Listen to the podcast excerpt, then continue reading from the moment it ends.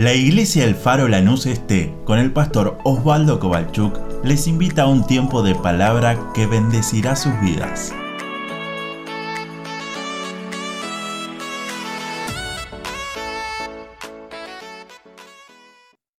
Dios los bendiga a todos. Bienvenidos a una nueva edición de Iglesia en línea. Hoy es un día muy especial, es el Día del Padre que celebramos en nuestro país, así que queremos de todo nuestro corazón desearles a cada uno de los papás, a cada uno de aquellas familias que Dios pueda bendecir su hogar y que pueda bendecir cada uno de sus hijos, pueda bendecir a su matrimonio, pueda bendecir a la familia en el nombre de Jesús. Hoy quiero compartirte un salmo, el salmo número 127. Si tenés tu Biblia, quizás estás ahí al lado de la mesa y tenés tu Biblia en tu mano o tu celular con la aplicación, por favor abrirla en el libro de los Salmos, capítulo número 127. Voy a tomar el verso número 4. Luego tiene solamente cinco versículos. Puedes tomar y analizar cada uno de esos pasajes que son tan profundos. Salmos 127, verso 4 dice, como saetas en mano del valiente, así son los hijos habidos en la juventud. Te lo leo de vuelta, pero te lo leo en la versión, por ejemplo, NTV. Los hijos que le nacen a un hombre joven son como flechas en manos de un guerrero. Saetas en manos de un guerrero, dice esta versión, la versión 60 dice, saetas en manos del valiente. Este Salmo 127 es un cántico gradual, se llama, es un cántico que usaban el pueblo de Israel cuando subía a alabar, cuando subía a adorar. Es uno de los 15 salmos que componen los cánticos graduales y se usaba para cuando el pueblo iba a adorar a Dios. Iban cantando estas canciones, iban adorando a Dios a través de su subida, a través de ese caminar hacia llegar al templo. Ellos iban cantando estas canciones. Por eso hoy te pregunto, ¿cuáles son las canciones que estás cantando en tu día a día? ¿Será que son canciones que hablan así de promesas de Dios? ¿O serán que son canciones que se nos van pegando en el día a día de lo que vamos escuchando?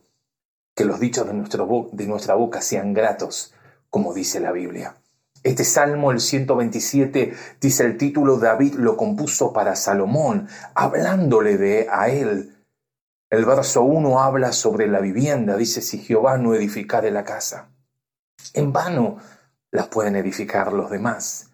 Habla de la vivienda, de la familia, también habla de la seguridad, porque dice, si Jehová no guardare la ciudad, y hoy en los tiempos de inseguridad, qué tan real es este versículo, si Jehová no guardare la ciudad, en vano vela la guardia. También habla del trabajo, que el trabajo que Dios pone en nuestras manos es un trabajo bendecido, porque si no, ¿de qué vale la pena levantarse tan temprano y acostarse tan tarde? Dice el verso número 2.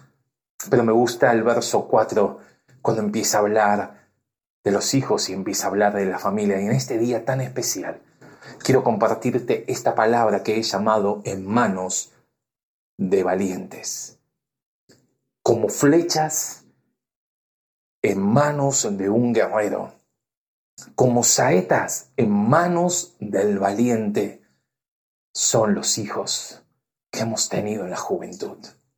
Y me gusta porque el verso 5 termina diciendo, bienaventurado más que feliz aquellos hombres que han llenado su aljaba de sus hijos. ¿Y qué era una aljaba? La aljaba era esa bolsa o ese cajón, esa caja en forma de tubo en donde se guardaban las flechas cuando el cazador salía, donde se guardaban las saetas. Y hoy me toca preguntarte de qué tamaño es tu aljaba. ¿De qué tamaño es ese tubo para que entren las saetas? Porque el verso dice, bienaventurado aquel joven, aquel hombre que llenó su aljaba. A veces uno dice, bueno, ¿cuántos hijos vas a tener? Y bueno, uno, dos, tres, cuatro, depende. déjame decirte, cuando vos y yo estamos en el plan perfecto de Dios, podemos entender la cantidad de saetas, de flechas que pueden entrar en esa aljaba. Y cuando está llena, podemos decir con toda seguridad, bienaventurado el papá, la mamá, que sabe que las saetas están llenando su aljaba. No es lo que la vida te dé, no es las cosas que salgan, sino la perfecta voluntad de Dios para poder entender el tamaño de tu aljaba para que esas saetas puedan estar guardadas en esa aljaba.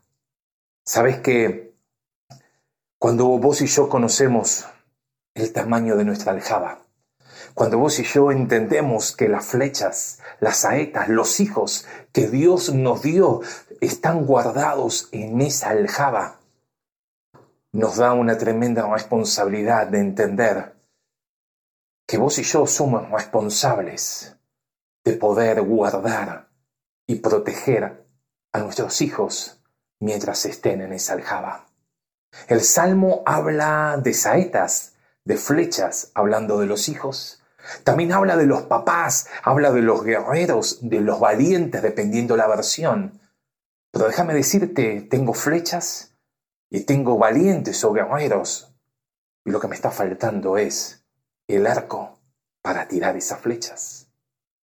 Cuando nacen nuestros hijos y pasa un poco de tiempo, los llevamos a la iglesia, al templo, para que los pastores, para que la iglesia en general nos acompañe a hacer una oración para entregar nuestros hijos a Dios es cuando tomamos la actitud como mamá y papá, por eso que es tan importante de entender lo que hacemos en ese acto. Es poner a nuestros hijos, poner esas flechas en el arco de Dios. No es solamente, bueno, algo mágico que alguien ora y ya está, lo entregamos a ese bebé, sino que es una actitud del corazón en poder decirle, Dios, tú me has dado, me has dado estas saetas, estas flechas que las estoy guardando en mi aljaba, pero las quiero poner en tu arco para que tú le des la dirección, el propósito, el objetivo para la cual la flecha fue formada, para la cual la saeta fue creada. Si todavía nunca lo hiciste, obviamente estamos en un tiempo donde no nos podemos acercar al templo físicamente, pero sí apenas puedas.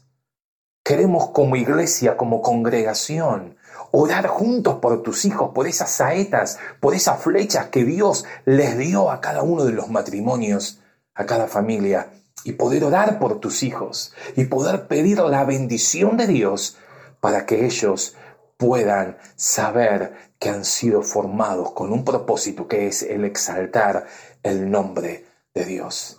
Y cuando esa flecha, esa saeta, es puesta en el arco de Dios, cumple su objetivo, da en el blanco, fue direccionada con un propósito y lo lindo es que Dios cumplirá su propósito en cada uno de nosotros.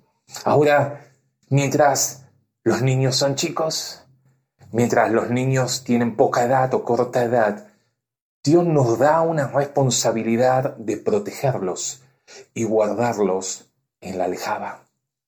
Que era la aljaba, era ese sobre, ese, esa, esa bolsa donde se guardaban, hoy es sinónimo, o podríamos decir simbolismo del hogar, de la casa. Y el propio Salomón, él dice un texto que tanto nos gusta usar en el libro de Proverbios capítulo 22, verso 6. Instruye al niño en su camino y aun cuando fuere viejo, cuando ya no esté en la aljaba, cuando ya esté lejos de la aljaba o cerca, pero ya no esté dentro de esa aljaba, cuando fuere viejo, no se apartará de él. Mientras esté en la aljaba, mientras esos hijos estén a nuestro cuidado, tenemos que instruir a nuestros hijos. Está muy bueno lo que hace la escuela, dándole una educación secular. Está muy bueno lo que hace la hora feliz, la escuela bíblica, en poder capacitarlos y poder darle enseñanza bíblica. Está muy bueno que los niños puedan congregarse con nosotros. Todo esto es necesario. Pero déjame decirte, vos y yo tenemos una responsabilidad como papá, como mamá, como familia, como matrimonio, como padres, en poder instruir a los niños mientras estén en la aljaba. Cuando Dios le habla a Moisés y dice, habla al pueblo, a todo el pueblo de Israel, y diles, ellos estaban en el desierto, les voy a decir algo para que tengan éxito en su vida. Y hoy buscamos libros, consejos prácticos para tener éxito en los trabajos, en la vida, en tantas cosas, pero déjame decirte lo que dice Deuteronomio capítulo 6. Y él, Moisés, hablándole al pueblo, dice, debemos amar a Dios con todo el corazón. Debemos amar a Dios con toda nuestra alma, con todos nuestros sentimientos, con todos nuestros pensamientos. Pero también tenemos que amar a Dios con toda nuestra fuerza. Cuando amamos a Dios de esa manera, Moisés le sigue diciendo, comprométete a cumplir todo lo que te digo. Y no te olvides que solamente tienes que hablar a tus hijos, sino que la tienes que repetir estas cosas a tus hijos una y otra vez. Debes hablar de ellos estando en tu casa o cuando salgas a comprar en las calles. Tienes que hablarles de Dios y de los mandamientos de Dios cuando te acuestes, pero también cuando te levantes. Tienes que hablar a Dios de mientras que estás en un lugar y estás en otro. Y el verso 2 dice, si obedeces, si obedeces, disfrutarás una larga vida. Y verso 3 dice, todo te saldrá bien. Si amas a Dios con todo tu corazón, si amas a Dios con todas tus fuerzas, con toda tu alma, y se lo podés transmitir, que es lo mejor que le podemos dar a nuestros hijos, más allá de una buena educación, más allá de todo lo que podamos dejarle como herencia, más allá de todo lo que podamos brindarle para que ellos puedan crecer. Lo que debemos enseñarle una y otra vez y repetirlas. Y poder tenerlas en los postes de la casa. Y poder tenerlo a la entrada, a la salida, cuando te levantes, cuando te acuestes. Te puedo garantizar, y es palabra de Dios. Tendrás una larga vida. Y todo te saldrá bien. Sabes que cuando hacemos eso, el Salmo 112, verso 1 dice, qué feliz o bienaventurado, dice otra versión, el hombre que teme al Señor y se deleita en esto que estamos diciendo, en obedecer sus mandatos. ¿Sabes por qué? Salmo 112, verso 2 dice, los hijos de esos hombres de los que obedecen a Dios, de los que aman a Dios con todas sus fuerzas. Promesa de Dios, Salmo 112.2. Los hijos tendrán éxito en todas partes. Toda una generación de justos será bendecida. Mi oración en este tiempo como iglesia es que podamos ser esos hombres, esas mujeres, esos matrimonios, esas familias que podamos amar a Dios y que podamos compartir mientras que esas saetas, esas flechas, esos hijos estén en la aljaba, en el hogar. Porque cuando vos y yo tememos a Dios y obedecemos y nos deleitamos en obedecer su palabra, sus mandatos, nuestros hijos serán bendecidos y tendrán éxito y la generación de ellos será bendecida. Ahora, Déjame pasarte al segundo punto. A medida que van creciendo los hijos y ya están en la aljaba, muchos de esos intentando salir y una y otra vez, y uno como papá tratando de ir llevándolos para que puedan madurar en la vida. Es como ese arquero, como ese cazador. Empieza a tomar cada una de las flechas, la pone en su arco y empieza, empieza a practicar una y otra vez. Ahora, si tomás atención cómo practican ellos o cómo hacen para poder entender que la flecha debe dar en el blanco, en el objetivo, quizás más de una vez has prestado atención cuánto tiempo el arquero, el guerrero, el valiente, como lo llamamos en el día de hoy, está con su flecha tensada en ese arco, calculando todo lo que está alrededor, los vientos, las circunstancias. Déjame decirte, el propio Jesús dijo, Pueden venir tormentas, pueden venir tempestades, vientos, ríos, situaciones complicadas. Mamá, papá, te lo digo una y otra vez, puede venir todo eso. Pero si tu casa, si tu familia está sobre la roca que es Cristo, esa casa no va a caer, va a permanecer. Pero para eso necesitamos tener una visión muy certera.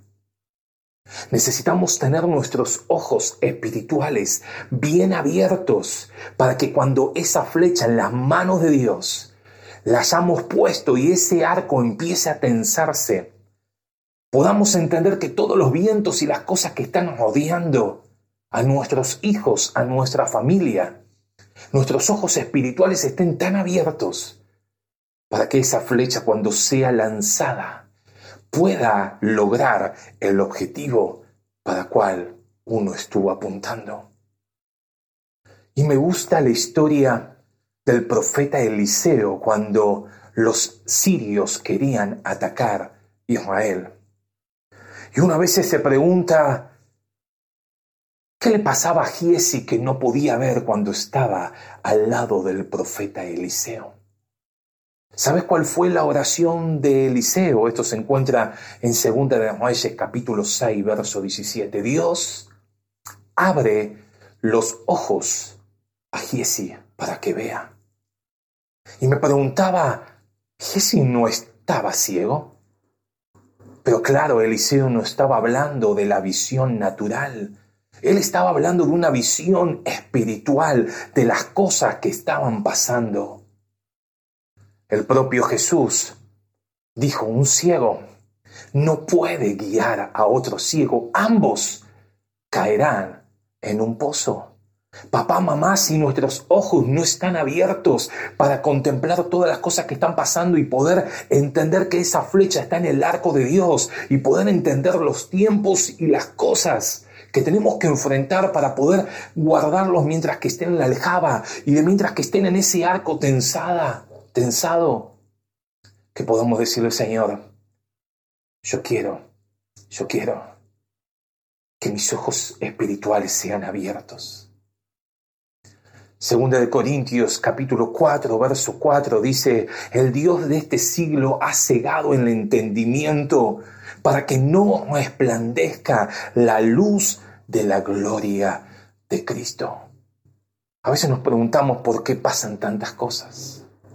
A veces nos preguntamos por qué las flechas no logran cumplir su objetivo.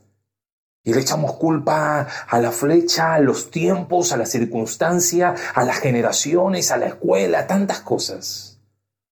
Déjame decirte en este día, quiero compartirte esta palabra que marcó mi corazón. Es tiempo que como guerrero, como valientes, podamos tener nuestra visión bien aguda. Y cuando te hablo de visión, no te hablo de que tengas que ir a controlarte los ojos naturales sino nuestra visión espiritual para decirle a Dios, quiero poner esa flecha, quiero poner mis hijos, cada uno de ellos en tus manos, en tu arco, para que puedan ser direccionados. Cuando Eliseo oraba por Giesi, podés leer la historia, es apasionante. El verso 8 empieza a mostrar cómo los sirios, el rey, los expertos militares, estaban armando estrategias para poder ir y, combatir, conquistar ese, ese lugar de Israel. Y dice la Biblia en 2 de Reyes 6, 8 que ellos armaban estrategias y decían, bueno, pongamos el campamento en este lugar o en el otro y armaban una y otra y otra estrategia para poder lograr conquistar a Israel. Pero me gusta el verso 9. Dice que Eliseo iba y le contaba al rey de Israel todo lo que el rey de Siria y todos los expertos que estaban tramando las estrategias, estaban armando, iba y le decía, rey, no pases por aquel lado porque está el campamento de los sirios. No vayas por el otro lugar porque planean trampas, porque planean emboscadas, porque están haciendo todo para que el pueblo de Israel sea destruido. Y una y otra vez el rey de Israel hacía lo que el profeta Eliseo le contaba. Uno dice, ¿cómo puede ser? El propio, el propio rey de Siria se preguntaba y decía, ¿qué es lo que está pasando? Que el pueblo de Israel está sabiendo las estrategias que estamos armando.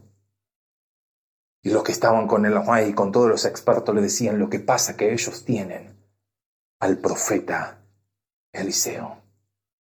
Ellos tienen la voz de Dios en medio de su pueblo. Y hoy no es diferente las estrategias que se están armando que van en contra de nuestros hijos. Las artimañas, las cosas que el diablo y todos sus demonios están armando contra la niñez en este tiempo. Son estrategias que son malas, estrategias que hacen que los niños puedan caer en esas cosas que el propio diablo está armando para este último tiempo. Y déjame decirte, no estoy exagerando. Las estrategias parecen tan inofensivas. El propio proverbio dice, hay caminos que al hombre le parecen derechos, le parecen buenos, pero su fin son caminos de muerte. Por supuesto que las estrategias no van a estar a simple vista, uh, acá está el diablo, pasen por aquí, porque si no, no sería una emboscada. La emboscada para que tenga éxito debe ser lo más parecido y pasar desapercibido al contexto para que no sea eh, notada, para poder lograr el objetivo de emboscada. El avisado ve el mal, dice Proverbio 22.3. El avisado ve el mal y lo evita. Mas los simples pasan y reciben el daño. Déjame decirte hoy, la palabra de Dios nos está dando una palabra para que podamos ser avisados. El avisado ve el mal y lo evita. Hoy la palabra de Dios nos está hablando. Es tiempo que podamos entender las estrategias que el diablo está armando y que podamos decirle, Señor, quiero ver el mal y lo quiero evitar, quiero que mis hijos no caigan en esas trampas que el diablo está armando. Al contrario, yo quiero tener a un Eliseo en mi hogar. Y uno dice, bueno, ¿cómo hago para tener a un Eliseo? Obviamente, el profeta Eliseo murió hace muchísimos años, sus huesos están en su tumba. Pero ¿sabes qué significaba ser un profeta en el tiempo de Eliseo? Ser un profeta en los tiempos de Eliseo, y siempre debe ser lo mismo, el profeta era la voz de Dios hacia un pueblo, hacia un hogar.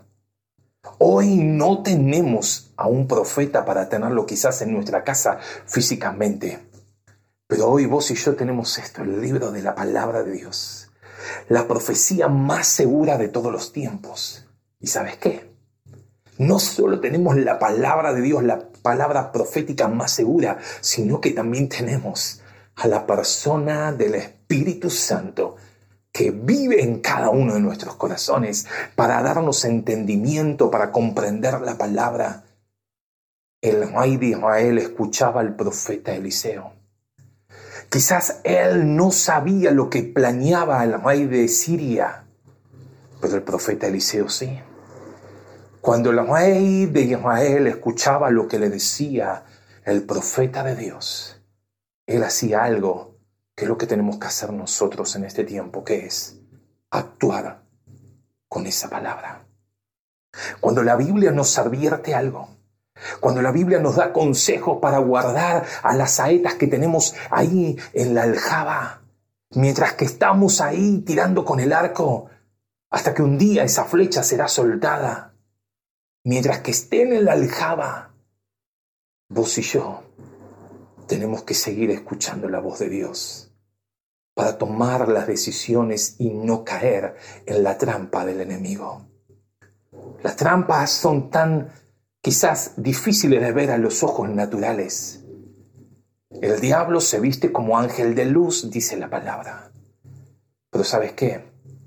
Por más secreta que era la cámara, la pieza donde estaba la rey de Siria, el profeta Eliseo quizás estaba lejos, pero no hay secreto para Dios. No hay estrategia del diablo que Dios no nos pueda advertir si la palabra de Dios está con nosotros todos los días. Si el Espíritu Santo dejamos que Él hable en cada uno de nosotros. El rey de Siria le pregunta a su gente, ¿quién de nosotros es el buchón? ¿Quién de nosotros es el que va a contarles a todos dónde estamos y qué estamos tramando ellos no consabían que en medio del pueblo de Israel estaba la voz de Dios a través del profeta. Ahora, la palabra de Dios dice que es lámparas. Lámpara es a mis pies tu palabra, Salmo 119, 105, y lumbrera a mi camino. Proverbios 3:21 dice, guarda la ley y el consejo no se aparten de ti estas cosas delante de tus ojos, porque vas a poder andar por tu camino confiadamente y tu pie no tropezará. Tu pie no tropezará si guardas todas estas cosas. ¿Crees que tus hijos puedan andar en ese camino sin tropiezo? ¿Crees que tus hijos puedan estar en ese arco de Dios, aunque a veces suene medio tensada la cosa y que uno diga, ¿cómo hago? Guarda la palabra y el consejo delante de tus ojos. Escucha la voz del Espíritu Santo, pero no solamente la escuches, sino actúa como la voz de Dios nos está hablando. ¿Cómo termina la historia? Los sirios vienen y quieren atacar a ese profeta donde estaba hablando. Y claro, ahí viene la escena que te nombré antes. Giesi empieza a ver a la mañana cuando se levantan de noche, todos los sirios habían sitiado la ciudad con gente de a caballo, con multitud de ejército. Y ahí Giesi empieza a decir, profeta, ¿qué hacemos ahora? ¿Qué haremos? Y ahí viene la oración que te nombré antes. Eliseo orando a Dios, diciéndole, abre los ojos a Giesi para que vea. ¿Sabes lo que pasó cuando Eliseo oró? Los ojos espirituales de Giesi fueron abiertos. Fueron abiertos de tal manera que él pudo ver el monte estaba lleno de gente de a caballo y de carros de fuego. Él empezó a ver de que la ciudad seguía estando sitiada. Como vos y yo podemos ver que los problemas siguen estando, no se van, las situaciones difíciles siguen permaneciendo. Pero cuando abrimos nuestros ojos, cuando dejamos que el Espíritu Santo abra nuestros ojos espirituales y empezamos a actuar de acuerdo a lo que dice la palabra de Dios, empezamos a ver cómo los ángeles de Dios empiezan a acampar al lado de nuestros hijos, en nuestras familias. Cómo nuestros hijos son guardados bajo la sombra del Omnipotente, cómo son cuidados bajo sus alas. Necesitamos decirle Dios, en este tiempo, quiero que me pase lo mismo que le pasó a Jesse. Quiero que mis ojos espirituales sean abiertos y quiero actuar Giesi cambió su manera de hablar. Me puedo imaginar la escena, Giesi diciendo, ahora sí, Dios nos da la victoria, ahora sí, somos más que vencedores en Jesucristo. Y como decía Pablo, todo lo puedo en Cristo que me fortalece. Cuando nuestros ojos espirituales son abiertos, Oh, ahí la fe empieza a actuar.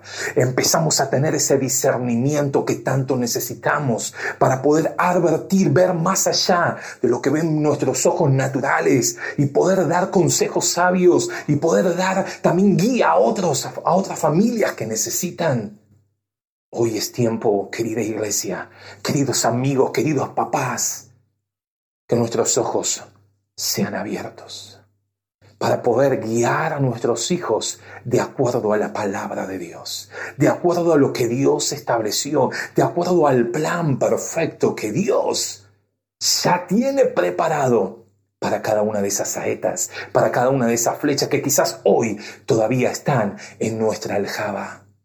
Pero déjame también hablar con todo el respeto a aquellos que quizás ya tienen sus flechas lejos de la aljaba hijos que ya han crecido, hijos que ya están lejos y aún hijos que ya quizás están formando sus hogares, continuando con la vida. ¿Qué te parece si tomamos la actitud que tomaba Job? Cada mañana él se levantaba y levantaba un holocausto, levantaba de mañana y ofrecía holocaustos conforme al número de sus hijos. Job capítulo 1. Y él oraba a Dios por ellos, porque quizás tal vez habían cometido pecado. Quizás esas aljabas ya se está vaciando de esas flechas porque han crecido, porque han madurado, porque han emprendido vuelo, porque ya están cumpliendo el propósito de Dios y han sido lanzados.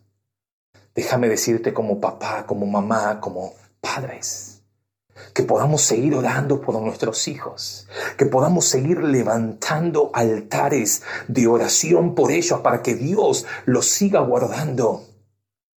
Y quizás hoy me quiero unir para orar con aquellos papás que están sufriendo porque sus hijos están lejos, pero peor están lejos de Dios.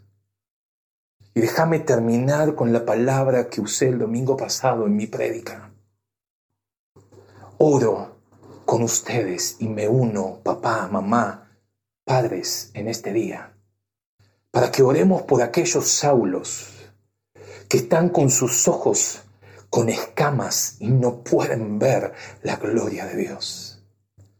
Voy a orar para unirme con ustedes, para que haya Ananías levantándose en el lugar donde sea, para que vayan a través del Espíritu Santo, pongan sus manos sobre esos saulos que están lejos de Dios y que sus escamas puedan caer y que sean llenos del Espíritu Santo. Unirme con ustedes para orar, para que Dios pueda traer a aquellos hijos pródigos que están lejos pero también que pueda darle gozo y alegría a los hijos mayores, como el hermano del hijo pródigo que estaba en la casa y no disfrutaba estar en el hogar. Unámonos en oración para poder decirle, Señor, abre los ojos de cada uno de los papás, de cada uno de los que hoy somos padres, y se nos ha dado una enorme responsabilidad de poder guardar a nuestros hijos en la aljaba mientras son pequeños, pero también hacer algo súper importante que es cada día ponerlos en el arco de Dios, ponerlo en las manos de Dios para que Él cumpla su propósito en la vida de cada uno de ellos. Oremos juntos, por favor. Señor, te doy gracias en este día por poder abrir tu palabra y poder meditar unos minutos con cada uno de mis hermanos. Señor, en este día especial, Día del Padre, quiero unirme en oración con tantos papás que quizás están con sus saetas, con sus hijos, con esas flechas, todavía en su aljaba, en esa bolsa, en lo que hoy llamamos hogar. Señor, oro para que podamos entender la necesidad de que nuestros ojos espirituales sean abiertos, que nuestra vida pueda entender que necesitamos de tu dirección, de tu palabra que necesitamos de ti, Espíritu Santo, para poder guiar a nuestros hijos, para poder educarlos en tu palabra, para poder repetir una y otra vez los mandatos que tú nos has dejado. Señor, sé en este día que cada uno que está aquí del otro lado pueda orar juntos, Señor, para aquellos que están lejos de tu camino puedan volver para aquellos papás, mamás que están orando para que sus hijos puedan tener un encuentro contigo, Señor. En otro lado pueda levantarse un Ananías. Quizás ellos están lejos, pero sé que hay un Ananías en cada lugar, guiado por tu Espíritu Santo para poder orar por aquellos Saulos que tienen escamas en sus ojos y no pueden ver la gloria de Dios. Señor, me uno con aquellos que están orando por sus hijos hace años pero también quiero unirme en este día por aquellos que todavía no son padres y que están planeando cómo va a ser su aljaba, que quizás todavía no tienen a su compañera, su compañero, y están diciendo, Dios, ¿cómo va a ser mi aljaba? ¿Cómo será mi familia? Oro para que tu palabra guíe, para que sus ojos espirituales sean abiertos y que puedan ser guiados en la dirección de tu Espíritu Santo no lo que dé la vida, no lo que me haya tocado, sino decirle Dios, quiero cumplir tu propósito, quiero que cada uno de mis hijos puedan cumplir tus propósitos, quiero que cada uno de mis hijos estén en las manos de Dios, en ese arco, aunque a veces suene medio tensada esa cuerda. Señor, son cuerdas de amor con que tú nos estás llevando. Queremos que esas saetas, que esas flechas puedan cumplir el objetivo para la cual fuimos llamados. Pero Señor, oro por aquellos papás, mamás, que ya tienen sus flechas lejos, que ya no están dentro de la aljaba, han crecido, han madurado y han emprendido su vida. Señor, me uno con ellos para orar como Job oraba por sus hijos cada mañana, para que tú los bendigas, para que Señor los guardes, los protejas y que todos juntos podamos morar bajo la sombra del Omnipotente. Señor, me uno al clamor de tantos papás de tantas mamás que están tristes orando por aquellos que todavía no te han conocido.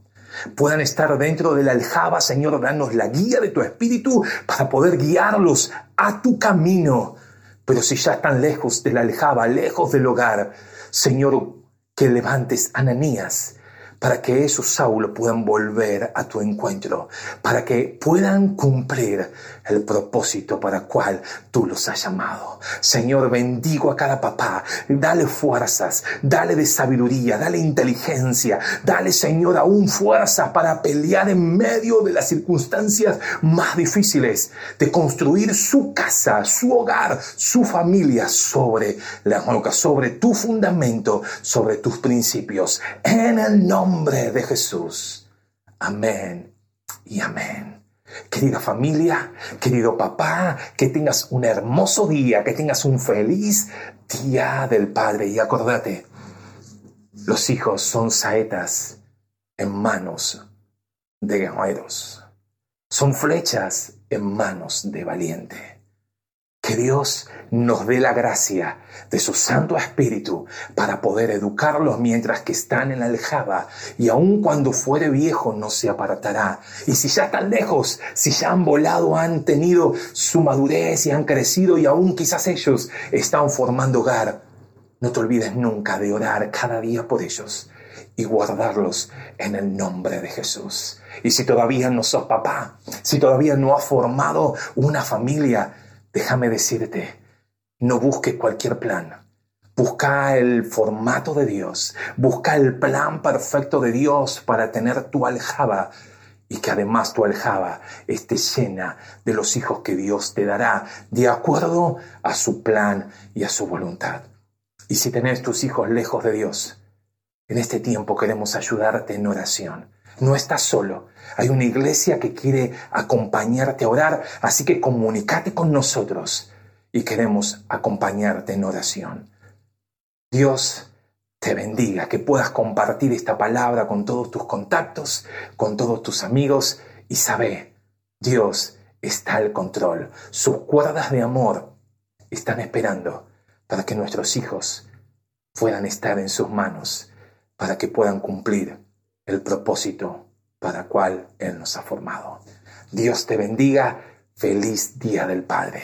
Que Dios abrace a cada hogar y llene aún de aquel consuelo a aquellas familias que no tienen a sus papás, pero que sepan que hay un Padre Celestial que está con nosotros todos los días, que no nos dejará, no nos desamparará y estará con nosotros hasta el fin del mundo.